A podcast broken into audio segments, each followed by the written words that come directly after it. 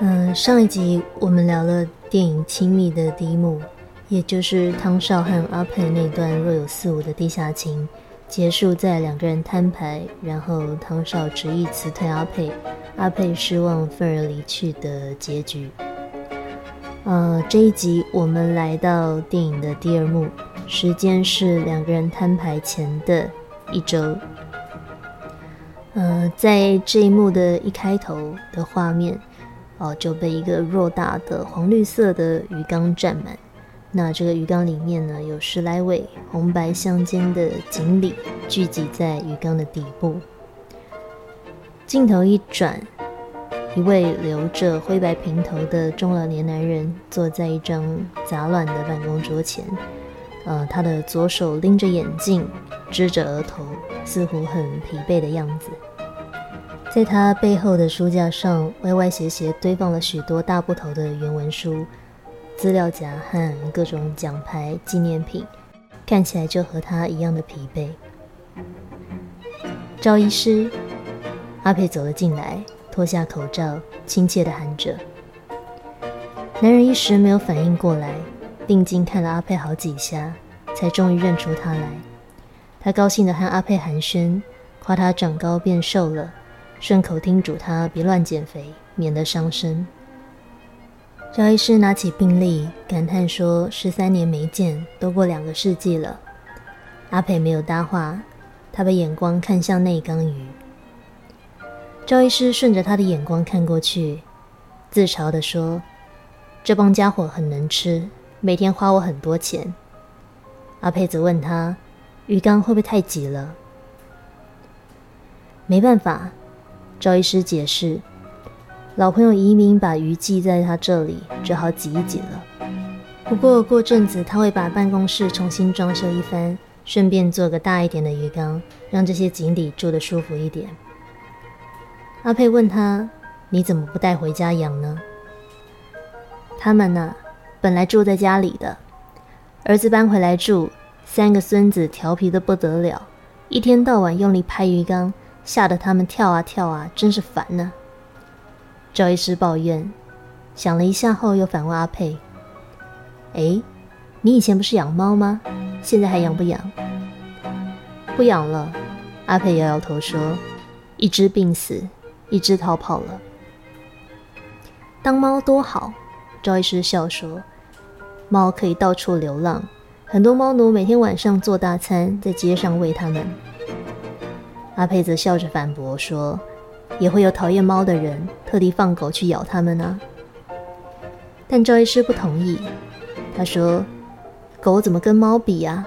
猫会跳高，还会爬树。”阿佩没有接续这个话题，却突然话锋一转，问道：“你记得以前我们养猫？”面对阿佩的问题，赵医师留下一个非常短暂却奇怪的顿点。和有点微妙的表情，他说：“记得，哎呀，光顾着聊天都忘了看病了。”接着他问阿佩哪里不舒服，阿佩说喉咙痛，痛几天了。赵医师看了看阿佩的喉咙，用听诊器听了胸腔的情况，又让阿佩量血压。阿佩的喉咙有点红，但淋巴没有发炎，肺也没事，倒是血压有点高。没道理啊！你这么年轻，赵医师觉得阿佩血压高是有点怪。阿佩则问他睡不好会不会有影响？他最近有点失眠。胃口如何？一般喽。是不是公司太多工作了？阿佩想了一下，模棱两可的回答说：“嗯，算是吧。”赵医师给了阿佩一连串别抽烟喝酒。多运动等医嘱建议，说阿佩才刚开始工作，可能不太习惯，所以容易累，也容易失眠。有没有拍拖啊？赵医师露出长辈促狭的笑容问道。阿佩摇摇头说没有。赵医师不信，说骗人。你长这么漂亮，怎么会没有约会？一定是因为要求高吧？阿佩则开玩笑的调侃赵医师：“那你说拍拖是容易失眠，还是不容易失眠呢？”赵医师说：“一般而言，拍拖有益身心健康，是会好一点的。”阿佩则低头笑而不答。赵医师帮阿佩开了喉咙药，他说里面有一种药的副作用是嗜睡，搞不好能顺便治好阿佩的失眠。阿佩想了想，郑重的开口问赵医师：“以前你是不是也开过安眠药给我妈吃？”赵医师以为阿佩要他开安眠药，连忙说：“你知不知道你妈花了多少时间才戒了药？”但阿佩想问的不是这个，他想问的是。失眠会遗传吗？当然不会啦。赵医师恍然大悟：“哦，你是担心你会像你妈那样吗？可是你妈没有血压高啊。我爸爸有啊。那倒是，血压高有可能会遗传。怎么样，你妈妈好吗？”赵医师接着问。阿佩说：“还好，妈妈更年期了。”赵医师要他有空就陪妈妈看医生，说阿佩妈妈平时看的那位张医师退休了，问阿佩需不需要他再介绍另外一个医生给妈妈。阿佩婉谢说不用了，妈妈已经找到另外一个医生了，而且他平常不太和子女说这些私事的。那倒是，赵医师再度说了这三个字，再度露出了有些复杂的表情。他这个人一向比较内向。阿佩吐槽妈妈说：“何止内向，还固执，又怕改变。”赵医师帮阿佩妈妈说话，他说：“固执也未必不好，守得云开见月明嘛。”只见阿佩睁大双眼，斩钉截铁地说：“我希望这一点，我千万不要像他一样。”然后他犹豫了一下，迟疑地开口：“前阵子他让我爸搬回来住。”说的好像这个决定完全是为子女着想一样，我真想跟我妈说，你千万别这么想。赵医师皱着眉头，抿着嘴听着，他微微露出心疼的表情，很认真地看着阿佩的眼睛说：“我是觉得你千万别这么想，因为你不知道他在想什么，也许他突然很想念你爸爸呢。”阿佩的眉眼收敛了下来。低头不语，沉默了数秒后，他抬头说：“我先走了，不打扰你看病了。”赵医师说：“没关系啊，这个时段没病人。你看，连护士都闲着在打毛衣呢。”镜头转移到办公桌上的监视器荧幕，画面中一位短发的护士果然在柜台打毛衣。赵医生问阿佩：“是不是要赶回去上班？”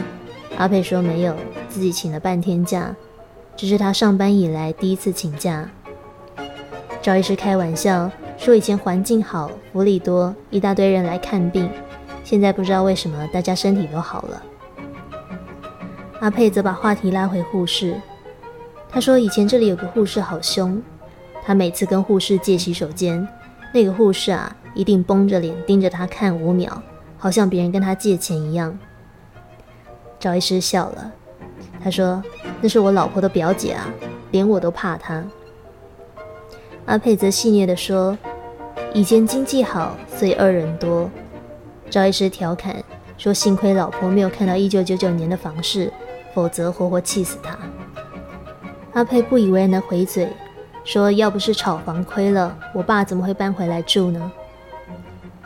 听到他这么说。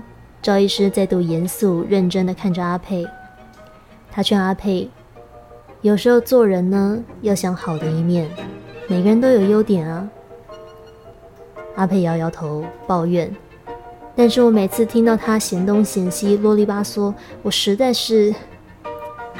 赵医师慈爱地笑了，他说：“人老了都是这样的，我要是你爸，你一定也嫌我啰嗦。”阿佩听完，惨白地笑了一下。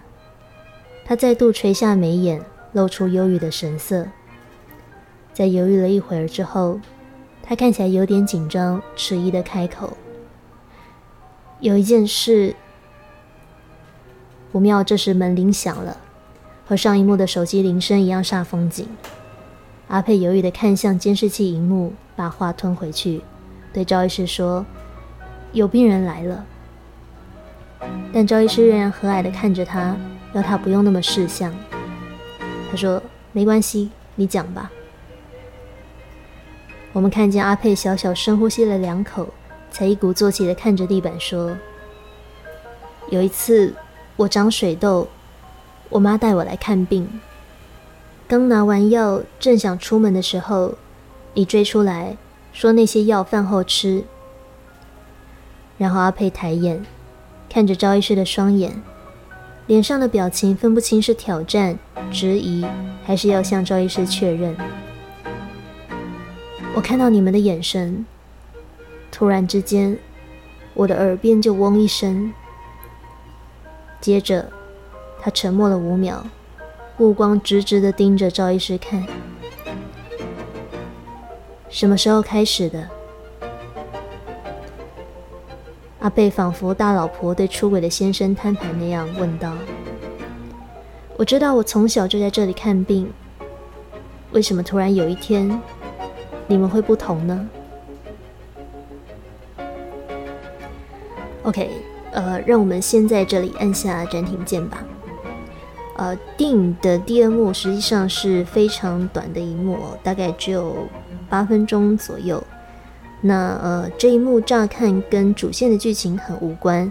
阿佩和一个之前没有出现过的新角色赵医师，呃，有一点无聊的闲话家常而已。可是呃，妙就妙在，编剧暗希却在这短短八分钟两个人的对手戏里，交代了大量的关键资讯，并且更深一层的刻画解释了阿佩的个性，让我们进一步的认识他。呃，我们先从这一幕的开头看起吧。第一颗镜头落在赵医师办公室的门口，哦，那一座塞满锦鲤的拥挤鱼缸。然后镜头移到塞满杂物、拥挤的办公室中，还有一个被物品包围的疲惫的中老年男人。那呃，接着这个和赵医师十三年未见的阿佩走进来。然后呢，他也很快的切题，将关注的焦点和话题拉到了这一座拥挤的鱼缸上，问赵医师为什么不把鱼带回家养，可以让鱼缸宽松一点啊？那赵医师的解释是，鱼本来是养在家里的，但是家里三个孙子调皮捣蛋拍鱼缸嘛，哦，所以让鱼很不舒服，那他就只好把鱼放在办公室了。OK，呃。如果鱼缸的拥挤就是赵医师办公室的写照，而憋困在鱼缸里的锦鲤对应着赵医师自己的处境的话，那么你觉得赵医师把鱼从家里带到办公室放着，又暗喻着什么呢？如果你还没有抓到这个暗喻的话，那我们再接着往下看他们的对话吧。好，如果你记得的话。赵医师话锋一转，问阿佩：“以前不是养猫吗？”然后他就羡慕着街猫可以到处流浪，还有人喂，这么自由，多好。可是阿佩说，他养过的猫一只病死了，一只逃走了，而且当猫也有风险啊，对不对？因为呃，讨厌猫的人会放狗咬猫，所以他显然不是很同意赵医师对流浪猫的羡慕。呃，豢养在拥挤鱼缸的锦鲤，和在街上自由晃荡的流浪猫，赵医师显然向往后者的生活。你觉得这一点又暗喻了什么呢？这个已经到了含饴弄孙年纪的男人，显然对家庭感到相当的排斥，对吧？当他回到家，就像进入被小男孩拍打的鱼缸一样。烦躁且让人不得安宁，所以他巴不得待在办公室中，回避家里喧闹的纷扰。就算办公室拥挤压迫也无妨。但对他来说，拥挤的办公室大概不是最好的选择，因为他渴望流浪，像街猫一样，爱晃荡就晃荡，爱爬树就爬树，自由自在。但是呢，肚子饿的时候，还是会有人给饭吃哦。能过着既有自由又能被他人宠爱的生活，对这个当了一辈子 family man 并且难以摆脱的男人来说，夫复何求？已婚男人梦想做流浪猫，给街上宠猫的猫奴喂养，但是和已婚男人周旋的养过猫的阿佩显然无法苟同。因为豢养这件事情和天性无拘无束的猫显然是汉格的。至少在阿佩家里的猫，不是病死了，就是逃跑了。而街猫的处境也没好到哪里去，因为总是会有讨厌猫的人放狗咬它们。什么意思？呃，我认为阿佩在暗示的是，被收进婚姻家庭当中豢养的人夫，如果本性是向往自由的，那他们最终的命运不是灵魂奄奄一息的病死在家里，就是受不了了，死命的往外逃。但是逃出家门成为流浪猫的人夫，难道就比较好吗？或许赵医师想的太天真了。他只想到有如猫奴般的小三会给逃家的人夫宠爱，却忘了也有讨厌猫的人，比方说看不过出轨男人的人会放狗咬他们。赵医师对逃家还存有美丽的幻想，他乐观地认为，就算流浪猫被狗追了，也能逃，或爬树，或跳到高处，让狗追不到。这句话大概暗示着出轨者和原配的追与逃。反正前者总能道高一尺，魔高一丈的成功躲开后者的攻击，不是吗？可是阿佩是悲观的，不论对家猫还是流浪猫，待在家里或流浪街头，他都不认为会有什么好下场。我们从这一段猫和鱼的对话，已经可以窥见阿佩对于婚姻和婚外情的纠结两难。我们也能进一步理解，为什么在前一幕。阿佩对汤少的态度既不积极也不退缩，而始终让自己卡在进退不得的尴尬里面。豢养男人的女人和被豢养的男人，真的有谁能幸福吗？经验总是比理论更有说服力。阿佩养过的猫一死一逃，他实在没有给予家猫幸福的信心。不过，讨论猫和鱼到底该怎么养，不是阿佩此行的目的。所以他话锋一转，问赵医师：“你还记得我们以前养猫？”请注意他说什么。他说：“你还记得我们以前养猫？”这个问题呢，让我们再度看到阿佩不动声色的精明跟狡快。因为赵医师一开始问阿佩的问题是：“你以前不是养猫吗？”但阿佩最后反问他的是。你还记得我们以前养猫？从你到我们，阿佩若无其事的把另外一个原本不在对话当中的人给带了出来。尽管我们还不知道阿佩说的“我们”到底是指谁，但显然这个“我们”达成了某一些效果。所以我们看到赵医师的反应有些局促，他敷衍的说着。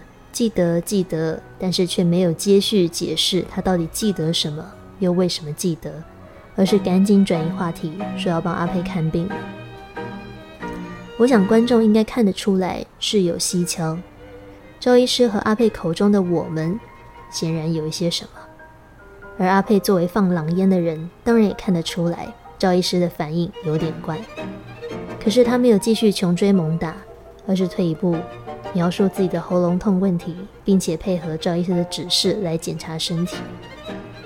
于是你看出来了，这是一个懂得玩政治、懂得放长线钓大鱼的女人。Anyway，让我们先来聊聊喉咙痛这件事吧。呃，如果你记得我们在第十二、十三集聊过小美人鱼的故事，我们聊了失去声音的情妇。你应该可以联想到阿佩的喉咙痛，其来有自。呃，根据《疾病的隐喻》这本书的观点，喉咙这个器官呢，象征着管道、引导、把控、自我表达、自我定位和创造性的潜力。如果喉咙不舒服，就代表上述这些事情出了问题，有点不对劲，代表。应该有某一些事情让你感到吞不下去，而这些吞不下去的东西，往往是表达出来之后会对当事人带来风险和危机的东西，比方说禁忌或秘密，所以当事人宁愿选择吞忍下去，不要表达。当一个人失声或喉咙发炎，暗示着当事人对事情发展的结果感到恐惧，难以表达自己的想法和感觉，所以他试图在喉头努力拦截他真正想表达出来的那些东西。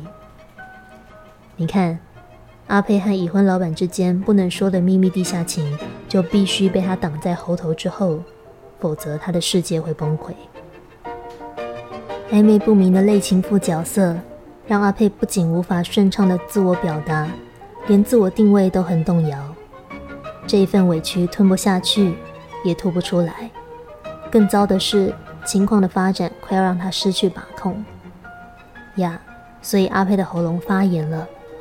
这个器官用热辣辣的发炎反应代替阿佩大声疾呼和求救。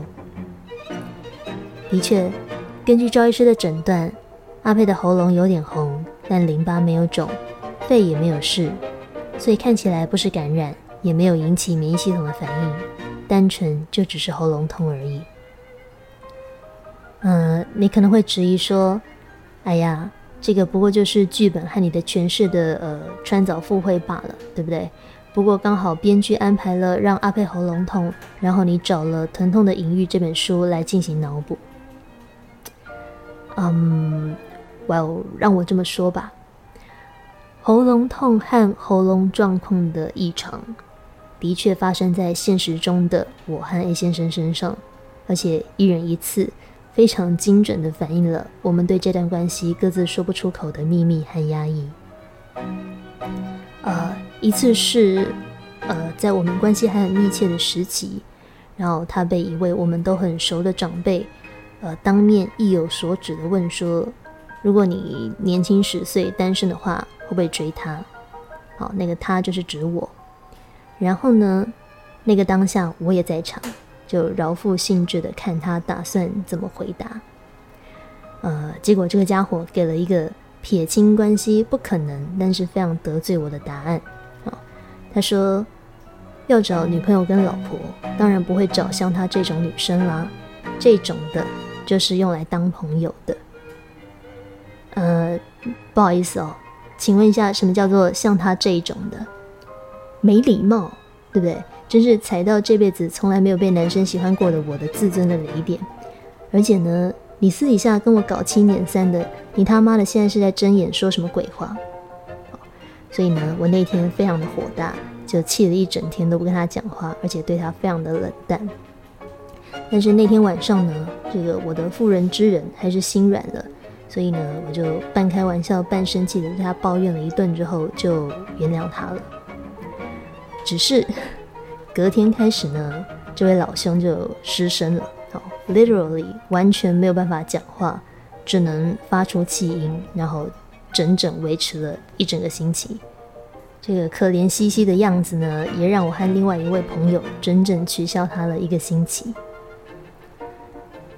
你知道，我当时只觉得，呃，该不会是我原谅他的那个晚上，呃，请他吃了一个布丁作为和解的手势。结果呢？甜食让那个时候已经有点喉咙不舒服的他，症状加重到这种程度吧。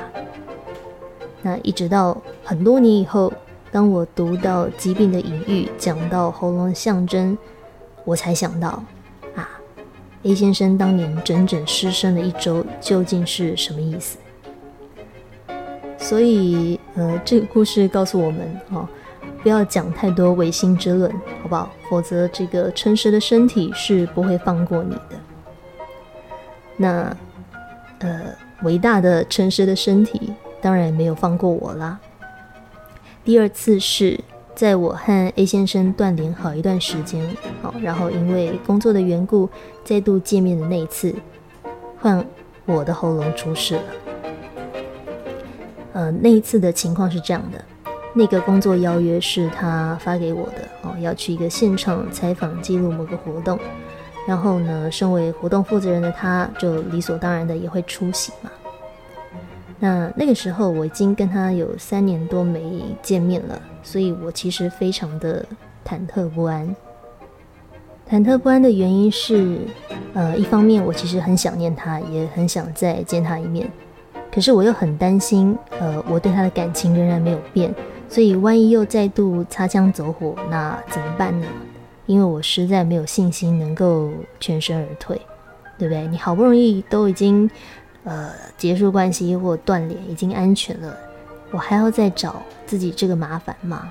我对于安全的渴望，跟我对于满足情感的渴望就非常的拉扯啊，所以工作的前一晚呢，我的身体就发炎了，它出现了像是发烧、呃畏寒、发冷的这个反应。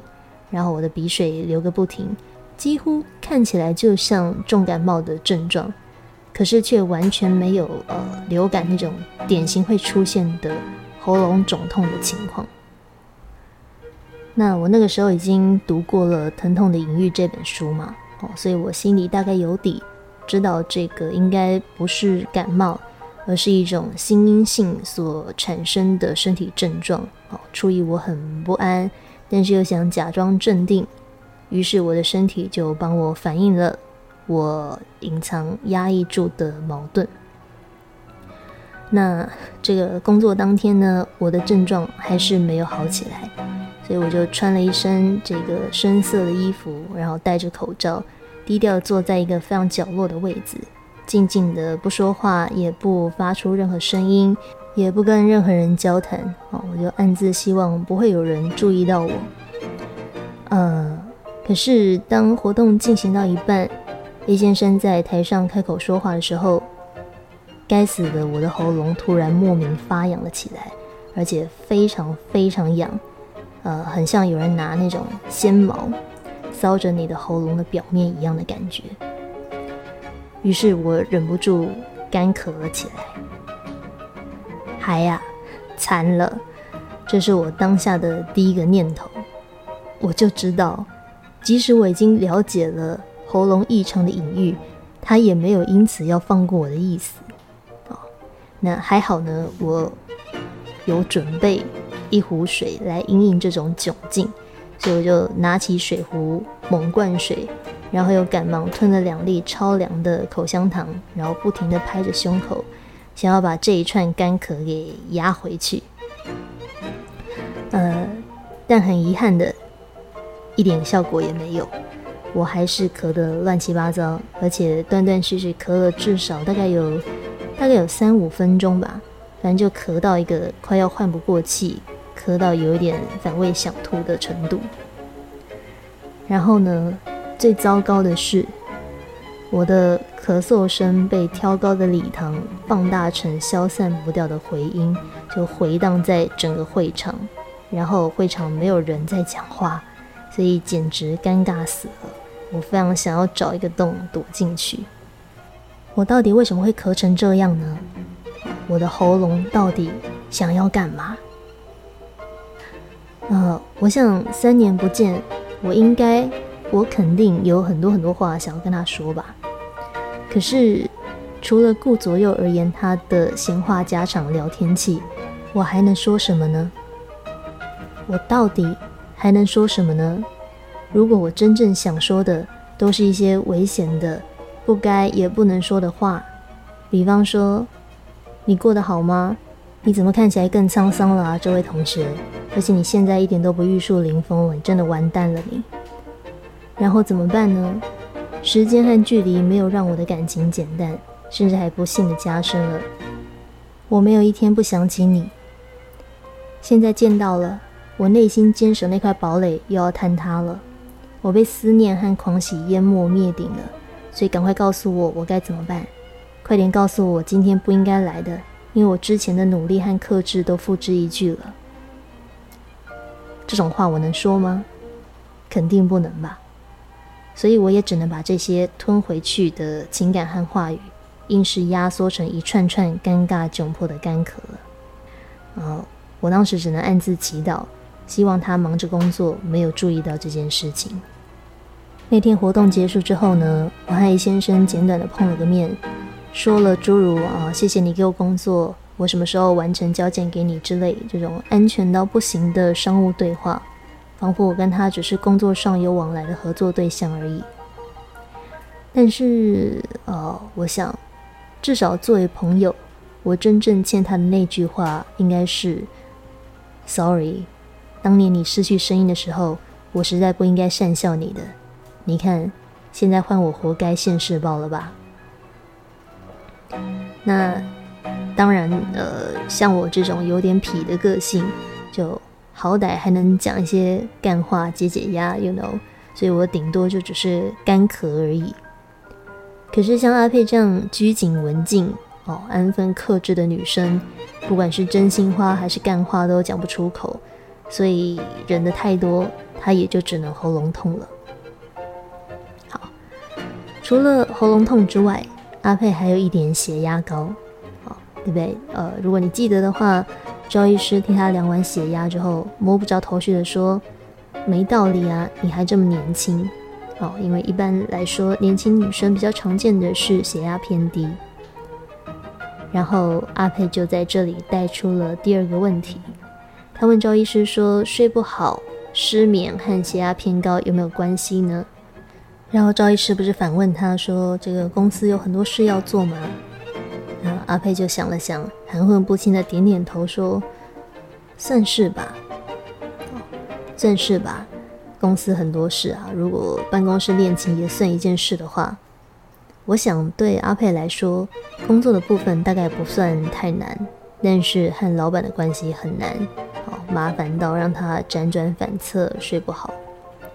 但呃，赵医师当然听不出来阿佩的弦外之音啦，所以他以为阿佩压力大是因为，呃，他还是一个社会新鲜人，哦，还没工作几年，还不习惯职场。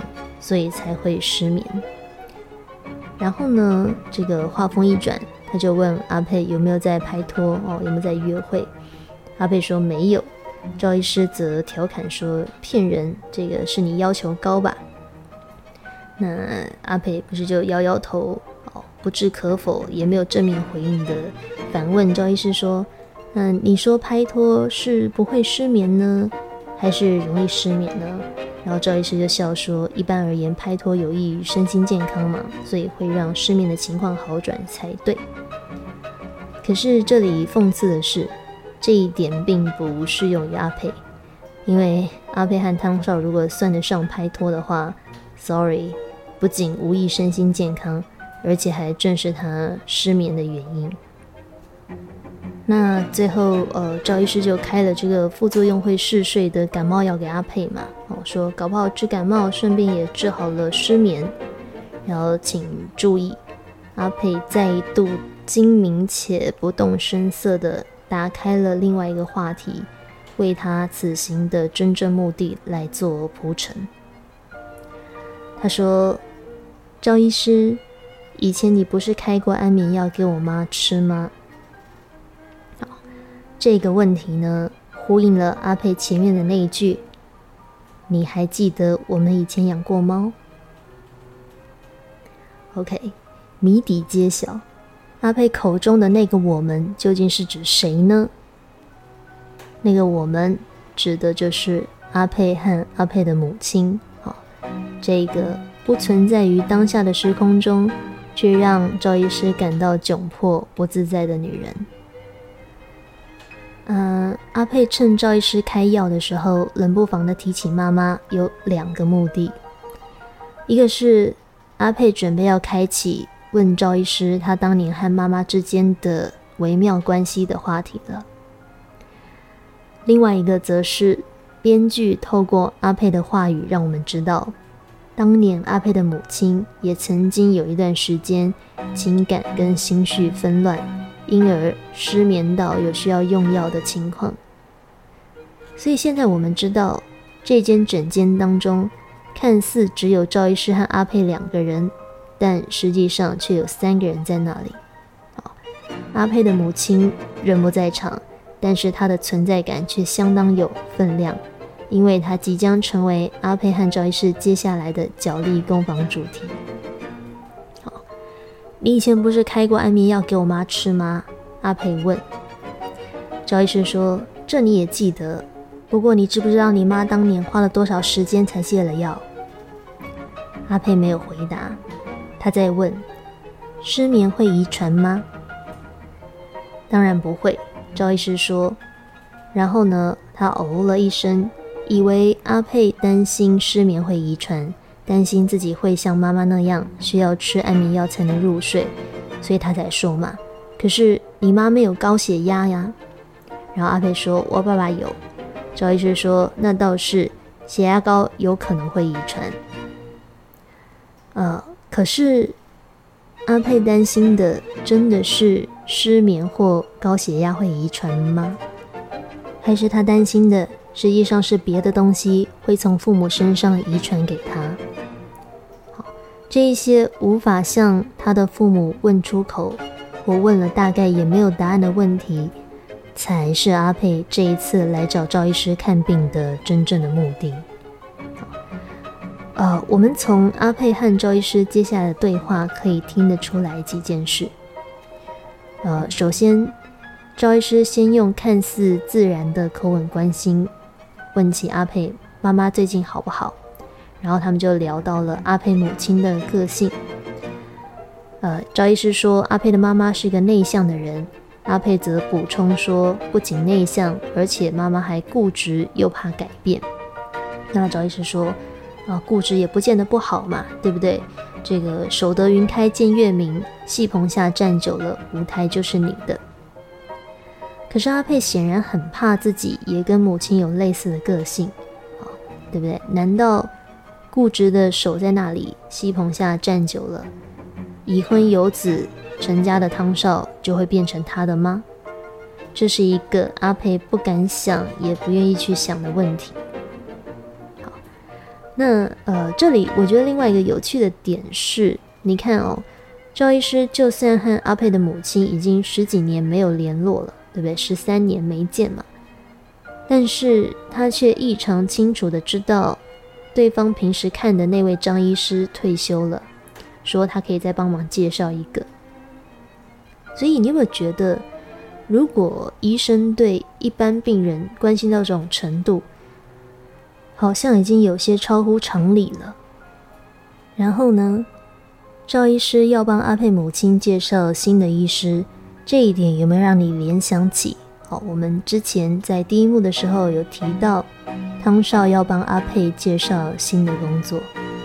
好，请想一下。为什么汤少不继续聘用能干的阿佩，而要帮他介绍新的工作呢？为什么赵医师不再继续帮阿佩母女看病，而要介绍他们别的医师呢？好，两相映照，你应该可以抓到汤少和阿佩、赵医师和阿佩母亲之间微妙的对应关系。那么，赵医师和阿佩母亲的关系到底是什么？答案也呼之欲出。好，再来。呃，透过阿佩接下来的描述，我们还可以得知，阿佩的父母看起来应该是离婚了，或至少分居了很长一段时间。好，但是最近他妈妈却让父亲搬回家住，因为父亲炒房亏钱。然后呢，母亲声称是为了孩子，所以才让父亲回家的，对吗？那阿佩显然对妈妈这个。为了孩子好的理由感到相当不以为然，但是呢，赵医师却帮阿佩母亲说话了，而且他说的话相当的耐人寻味，因为他说：“我劝你最好不要这么想，因为你不知道你妈妈在想什么，也许她突然很想念你爸爸呢。”然后这句话让阿佩无言以对嘛。所以他一度打算起身离开，然后赵医师就以现在没有病人不忙来挽留他，继续留下来聊天。然后他们就聊到了赵医师的家人，说阿佩小时候觉得很凶的那个护士，原来是赵医师老婆的表姐哦，连赵医师都怕她。你没有发现？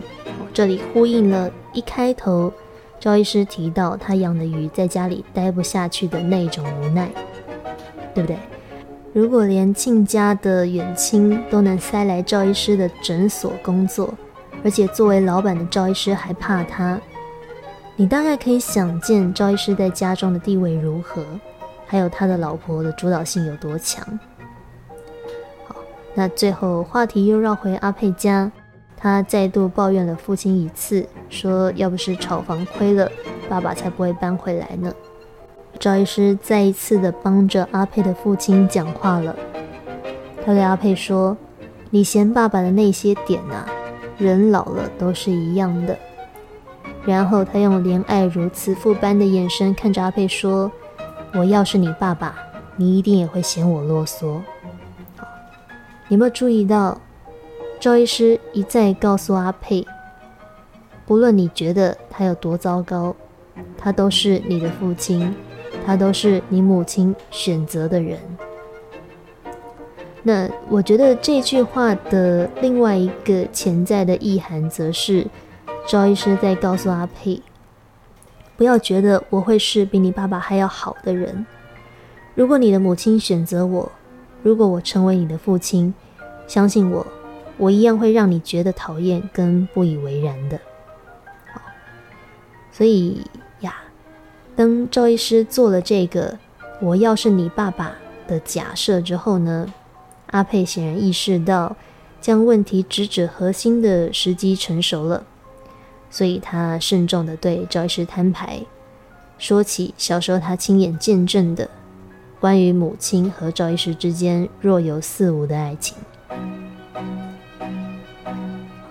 再让我复读一次阿佩向赵医师摊牌的这一句台词。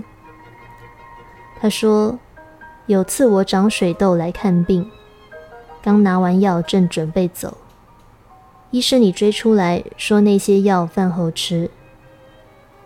我看到你们的眼神。”突然之间，我的耳边就嗡一声。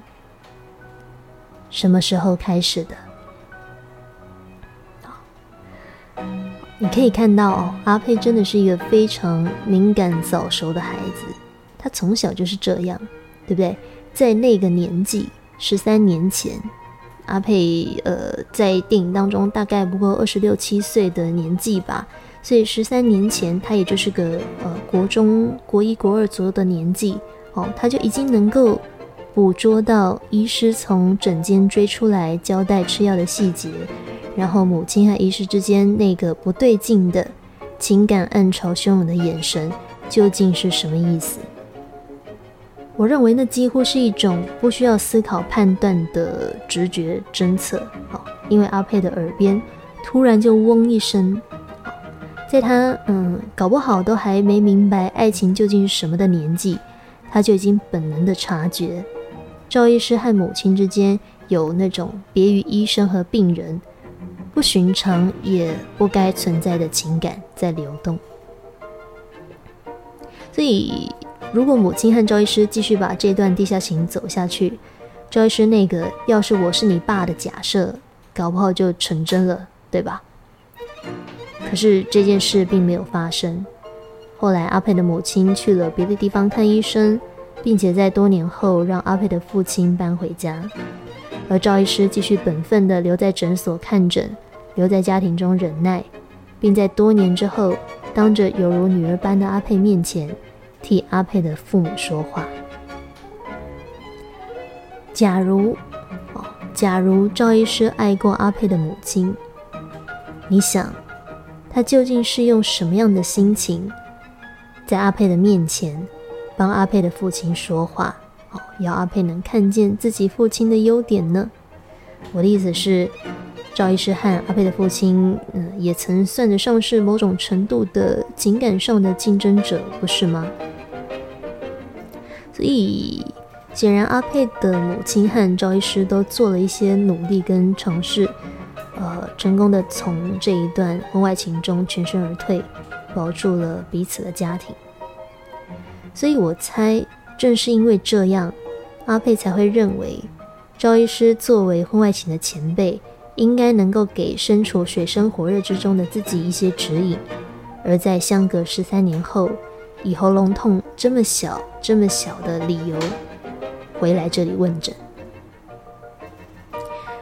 阿佩到底想知道什么？阿佩想要知道的两件事，大概也是很多深陷婚外情中的男女，乃至被背叛的原配，都会想要问的问题。第一，究竟是什么时候开始的？第二，为什么突然有一天，你们之间就变得不一样了呢？什么时候开始的？究竟是什么时候开始的？相信我，我也曾经问过自己好几次这个问题。我把那些历史翻过来、抛过去的爬书，试图在相处的蛛丝马迹当中找到究竟是什么时候开始的，和为什么两个人之间突然不同的证据。可惜徒劳无功，所以我至今仍然没有办法回答你到底是什么时候开始的，又是怎么开始的。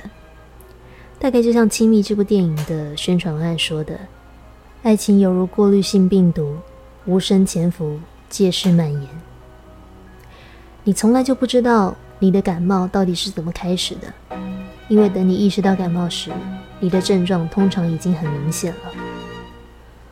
呃，事实上，我们之后会聊到，导演兼编剧岸西之所以会用倒叙法来拍这部电影，就是想要带观众和阿佩一起回顾爬出这一段婚外情的发展演变，试图回答这个大灾问。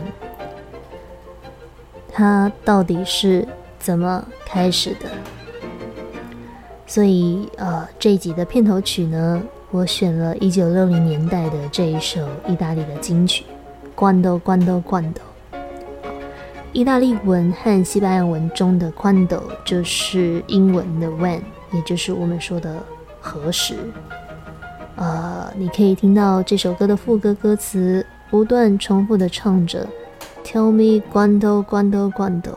好，虽然这首歌写的是呃感情中的一个人问着另外一个人，告诉我我们到底什么时候才能在一起？拜托，我不想再等待了。啊，但是对不能和对方在一起的阿佩来说，对不能和对方在一起的情妇来说，他们的罐头更想问的可能是：告诉我，到底是什么时候？又是为什么开始的？拜托，我不想再受这种折磨了。啊，不过很遗憾，赵医师显然也和我们一样没有答案。面对阿佩的问题，赵医师练起目光，看向别处，深吸了一口气，眨了很多次眼，沉吟了许久，仿佛掉进一个深不见底的回忆的地洞中。镜头再度带到那一缸拥挤的、没有出路的鱼群，然后带到了被监视器看着的整间的柜台。如此的压抑，就跟第一幕的那些山洞和高楼一样。然后赵医师和阿佩就这么沉默了二十秒。好，不要忘了这一幕只有八分钟，所以这段沉默，呃，在电影当中算是相当长的一段时间哦。占了这一幕将近二十分之一的时长，他们沉默了二十秒，最后赵医师只说了一句：“我也想知道，我也想知道。”尽管过了这么多年，尽管赵医师作为阿佩人生的前辈、父亲一般的长辈，呃。面对感情扑朔迷离的问题，十三年后，他同样没有答案。或也许我们应该这样说：，也许就是他能给阿佩的关于婚外情最真实的答案。嗯，插个题外话哦，我真的觉得电影的选角是一件非常令人玩味的事情。你知道，当我看到饰演赵医师的。呃，曾志伟和饰演阿佩的林嘉欣在这一幕中演对手戏的时候，我心中真的感慨万千，因为我一直在揣摩，呃，曾志伟在演这一幕戏的时候的心情，对不对？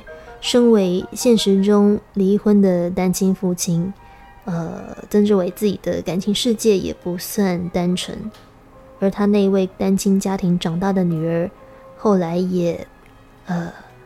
很不走运的卷入了举国闻名的三角关系，因而一度事业名声受创。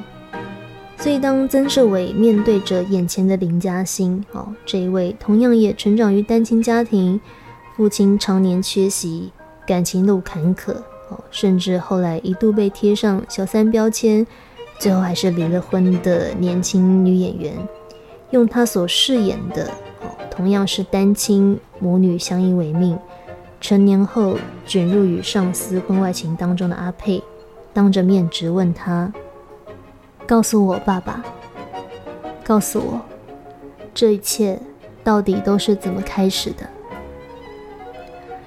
嗯，老实说，我不晓得，如果我是曾志伟，我到底会是什么样的心情？在那长达二十秒的沉默当中，我的脑海会浮现哪一些过往或悔恨，或者我是否又会对于戏如人生，人生如戏一世感到唏嘘不已？呃，也许作为老戏骨，曾志伟根本就没想那么多。但是那一段无言的戏，他的眼神是如此的深沉，让我忍不住想着：曾志伟、曾宝仪和林嘉欣。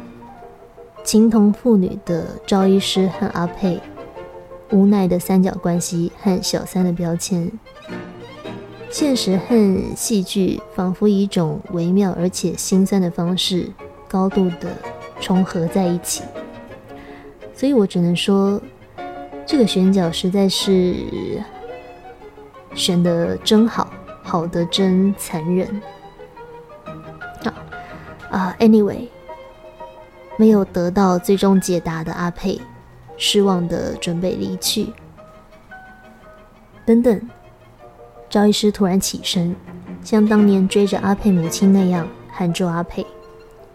然后你看到他从办公桌旁边抽出一个成年的、略带皱褶的大型信封袋，交给阿佩。他说：“这是阿佩母亲的 X 光片。”他说：“替我还给你妈，留着也好。”将来有需要可以拿出来做比较。医生留着一位病人的 X 光片长达十三年，而且随时知道他被放在哪里，在那个杂乱的办公室里面，想要拿就能够拿得出手。你能说什么？你还能说什么？所以。婚外情真的像大众舆论理解或幻想的那样，只是一种肤浅随便的、由色欲驱使的、哦，淫惑两气且残酷的、全然邪恶且错误的关系吗？我的意思是，就算这是一段没有人有答案、无疾而终的婚外暧昧，也不妨碍赵医师对阿佩母亲的长情，对不对？感情这种东西到底是怎么运作的？我想只有当事人自己才清楚。不管他对阿佩母亲的感情是不是爱情，怎么开始的，有没有结果？哦，不管他们只要不再是医生和病人的关系之后，他们就什么也不是。你都无法否认那一份情感，对十三年后的当下的赵医师来说，仍然是深刻且真挚的存在。那无法在一起的感情，大概都少不了某一些象征性的信物在两人之间流转。哦，比方说阿佩母亲的 X 光片，《花样年华》里面苏丽珍的那一双缎面绣花鞋。哦，我们也会再讲到这件事情。所以呀，想象一下那一张 X 光片象征怎么样的存在，然后它又是以什么样的姿态？待在赵医师身边十三年，并在十三年后被赵医师深呼吸，然后断舍离，把他送回原主身边。好，我帮你妈介绍新的医生吧。X 光片留着也好，以后有需要可以做比较。这两句话是否让你想到汤少对阿佩说的那句“我想你好”？这句话也再度出现在赵医师和阿佩的母亲之间。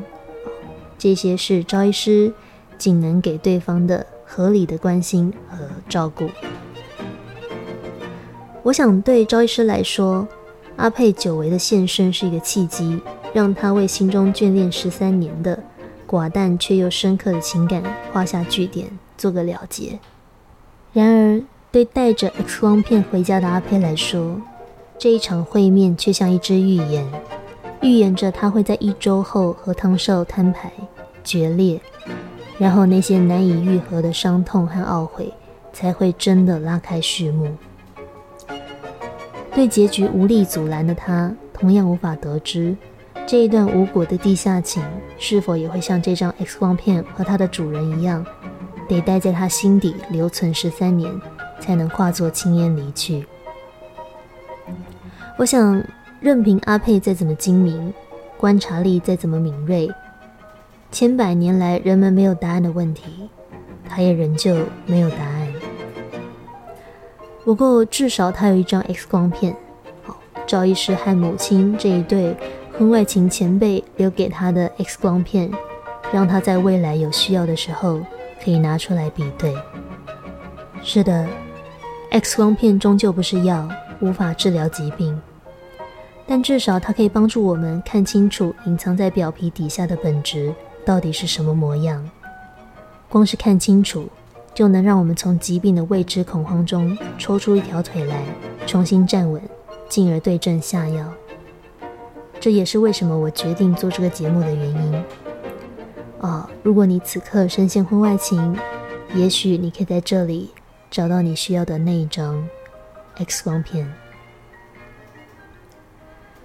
下一集，让我们继续往电影的第三幕，也就是一个月前的故事前进，和阿佩一起回溯一切到底是怎么开始的。我们会介绍由许志安饰演的另外一个新角色出场，看他在阿佩和汤少的拉扯角力当中扮演什么样的功能，又能对这段关系产生什么样的影响。最后。祝你有个宁静的夜晚，我们下一集见，晚安。